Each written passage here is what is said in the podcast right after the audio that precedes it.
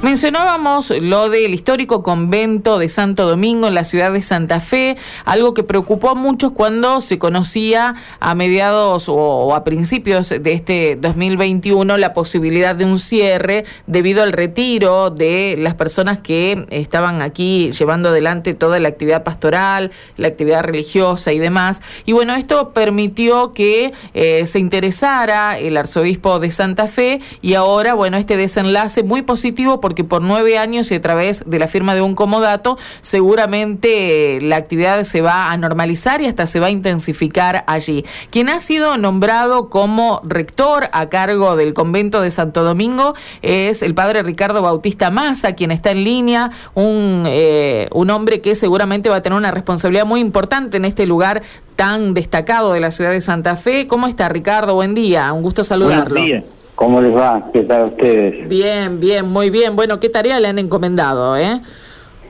Sí, eh, pero es un, es un hermoso desafío, ¿no? Por supuesto. Eh, yo estoy terminando ya como párroco acá en, en San Juan Bautista, que estuve más de 13 años.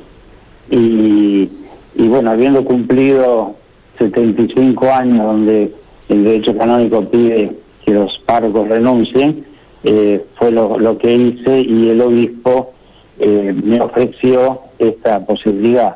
Y como todavía mm, cuento con algunas fuerzas como para seguir adelante, eh, le acepté este nuevo desafío, ¿no? Bueno, la verdad que es muy interesante, digo, porque eh, no, no podemos hablar de que se recupere, pero se evita la pérdida de un lugar muy especial que tiene la, la ciudad de Santa Fe. Este convento de Santo Domingo tiene mucha historia y hubiese sido realmente una pena que estuviese con las puertas cerradas, no solamente hablando de lo edilicio, sino también de lo que significa para, la, para los fieles, ¿no? Que habitualmente concurren allí.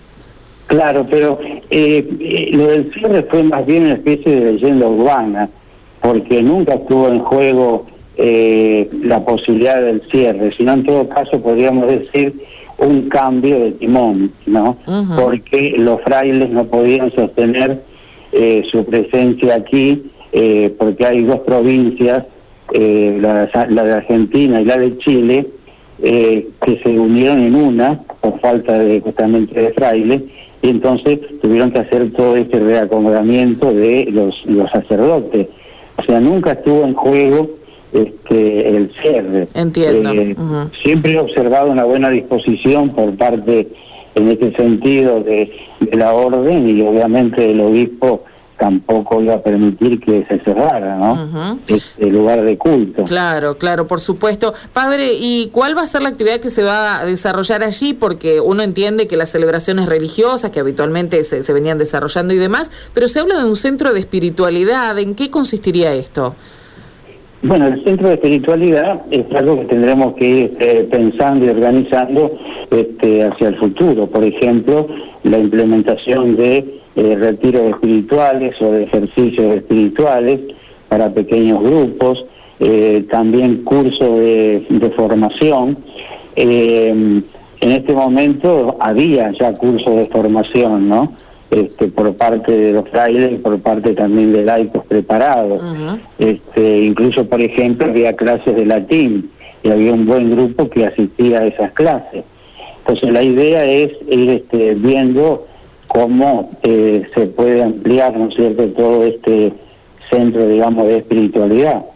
Eh, pero bueno, tendré, tendré que ir viendo, obviamente, ver con qué personas cuento, porque no hay que olvidar que este, está la tercera orden este, dominicana, o sea, de, de laico. Hay muchos jóvenes también que, que trabajan, personas allegadas este, también al espíritu de Santo Domingo y que quieren seguir este, trabajando en el ámbito religioso, ¿no? La idea es continuar con todos esos grupos eh, de, de, trabajo que, que venían ya desarrollando actividades allí.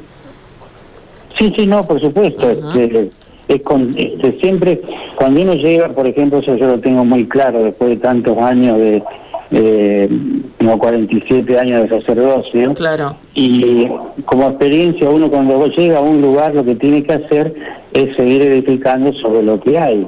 O sea, eh, no es que uno llega y comienza todo de nuevo, ¿no? ese es un error que a veces se comete. Mucho en la política eh, se comete. Este claro, en el mundo de la política, pero este, no, este, la idea mía es seguir trabajando sobre lo que se está haciendo, perfeccionando y, y por otra parte creo que este, hay buena disponibilidad por parte de la gente, ¿no?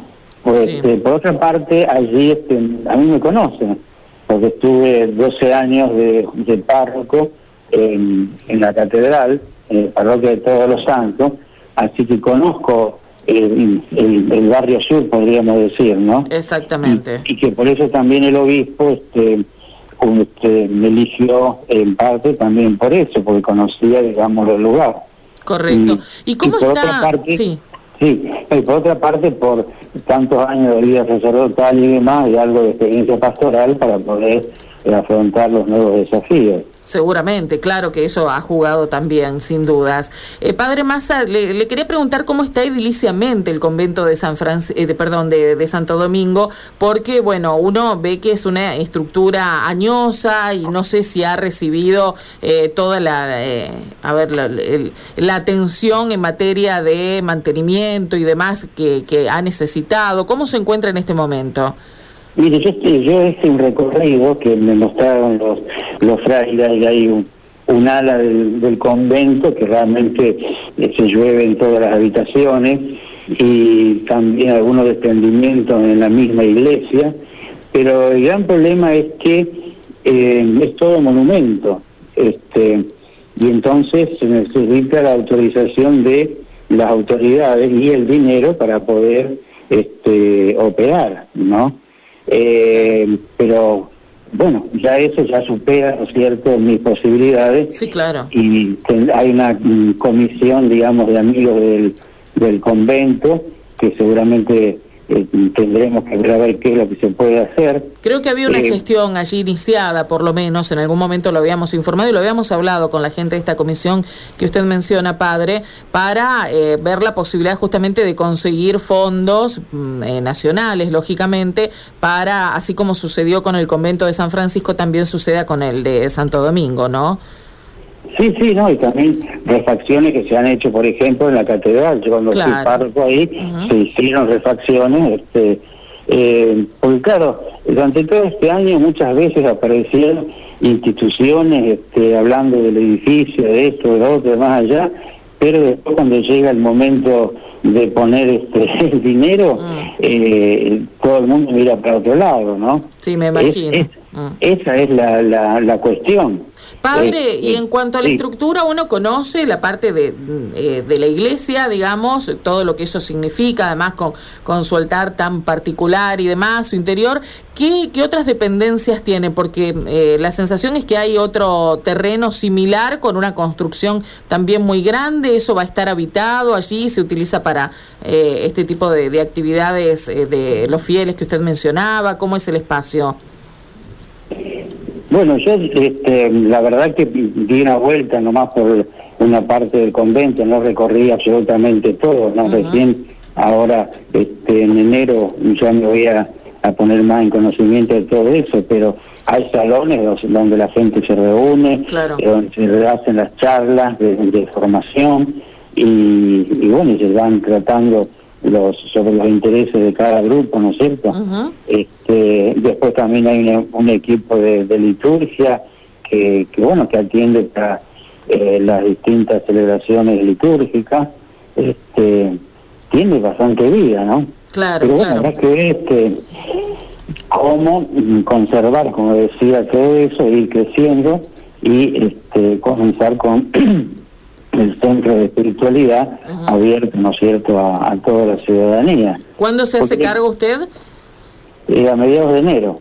Ajá. Así que bueno, ya, ya está muy próximo entonces a cerrar capítulo allí en San Juan Bautista y mudarse al convento de Santo Domingo. Así es. Eh, le deseamos y diga, diga padre. No, no, este, y bueno, veremos a ver qué este, lo, lo que se puede hacer, ¿no? Por supuesto. Bueno, seguramente va a tener el apoyo de mucha gente que fue la que se preocupó en el, momento en que surgía esta versión, que usted decía nunca existió en la realidad de riesgo de que se cerrara, pero bueno, cuando se mencionó esto, fueron muchos los que alzaron sus voces, así que esperemos que ahora sean también los que estén allí presentes, colaborando y sosteniendo el funcionamiento, que entendemos que no es nada fácil. Pensaba yo, digo, con la escasez de sacerdotes que hay, ¿no? Se suma una iglesia grande que atender y bueno, seguramente seguramente en eso también habrá estado armando la estrategia el propio arzobispo para eh, poder estar presente allí con, con un hombre de vasta experiencia como es usted. Sí, esperemos contar siempre, con, por supuesto, con la ayuda de Dios y la ayuda de todos y, y bueno, ir, haciendo las cosas este, de a poco, tampoco hay que enloquecerse, ¿no? Por supuesto, por este, supuesto. No se puede hacer todo este, en un día. Y yo lo que veo que hay, hay buena voluntad, más allá del dolor que hubo en un primer momento porque se cerraba, este, digamos, los religiosos se retiraban, pero ahora creo que, que bueno, hay otra otra actitud, otra forma de ver las cosas, ¿no? Así es.